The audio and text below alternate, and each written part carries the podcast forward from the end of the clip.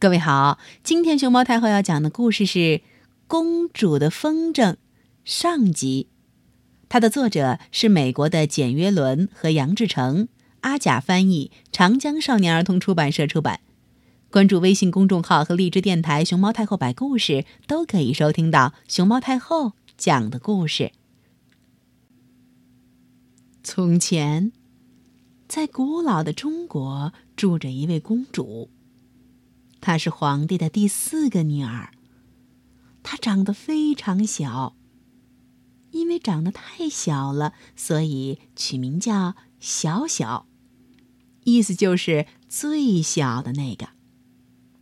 而且，因为她实在是太小了，所以别人很少会重视她，几乎没有什么时候会想到她。哥哥们比她大。年龄更大，个头更大，身体更强壮，所以总是会得到重视。在父亲眼中，他的四个哥哥就像四个冉冉升起的太阳。他们辅佐皇帝治理整个王国，用和平之道教化四方百姓。姐姐们也比他大，年龄更大。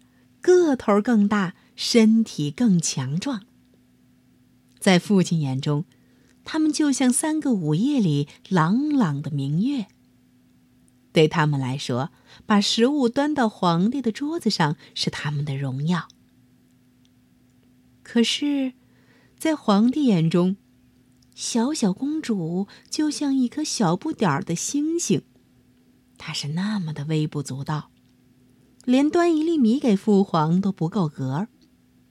实际上，他实在是太不值一提了。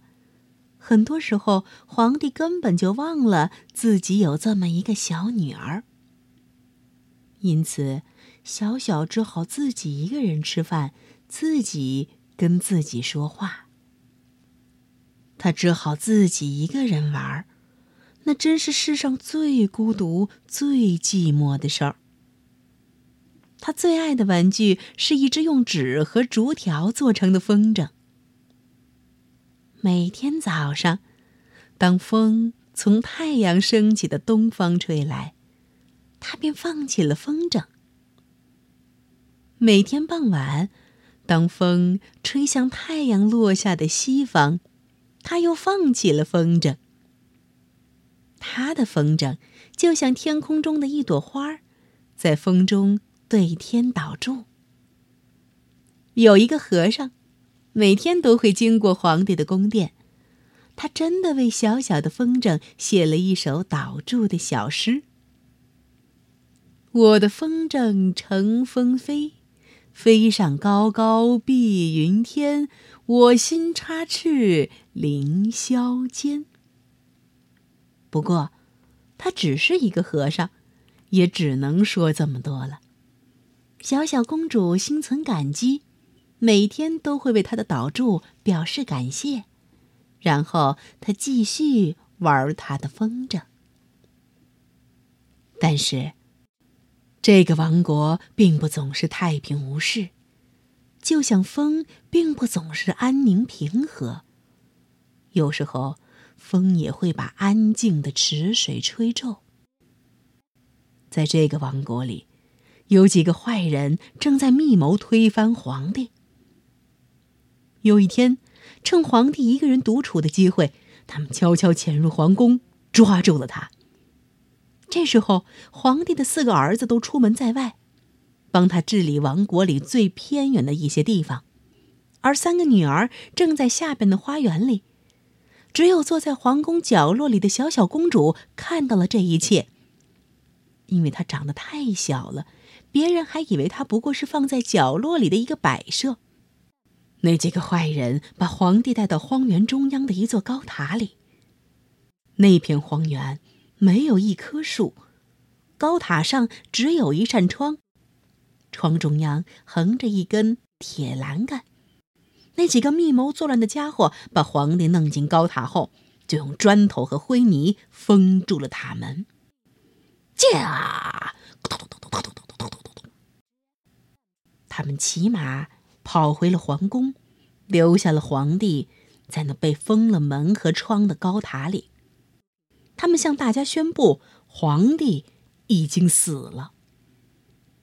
当皇帝的儿子和女儿们听到这个消息，他们都逃到了一个邻近的王国，在那里，他们从早到晚唉声叹气，以泪洗面。除此之外，他们什么也没有做。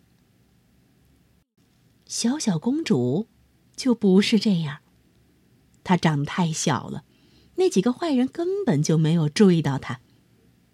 就这样，她悄悄地跟着他们。到那片没有长一棵树的荒原，在荒原的边上用树枝搭了一个小棚屋。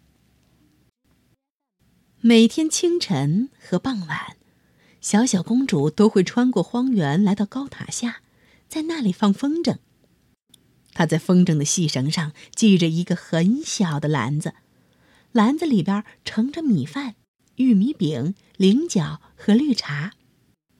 风筝带着篮子，呼，高高的飞到空中，一直飞到高塔上的窗边他就用这种办法帮助父皇活了下来。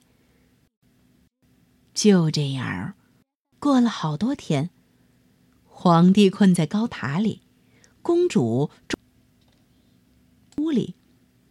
那几个坏家伙专横残暴的统治着王国，人民过着凄惨的日子。被关在高塔里的皇帝，他的命运将走向何方？而每天放风筝给他送饭的小小公主，还能有什么办法继续帮助他的父皇吗？明天，熊猫太后摆故事继续为你讲述。公主的风筝，下集。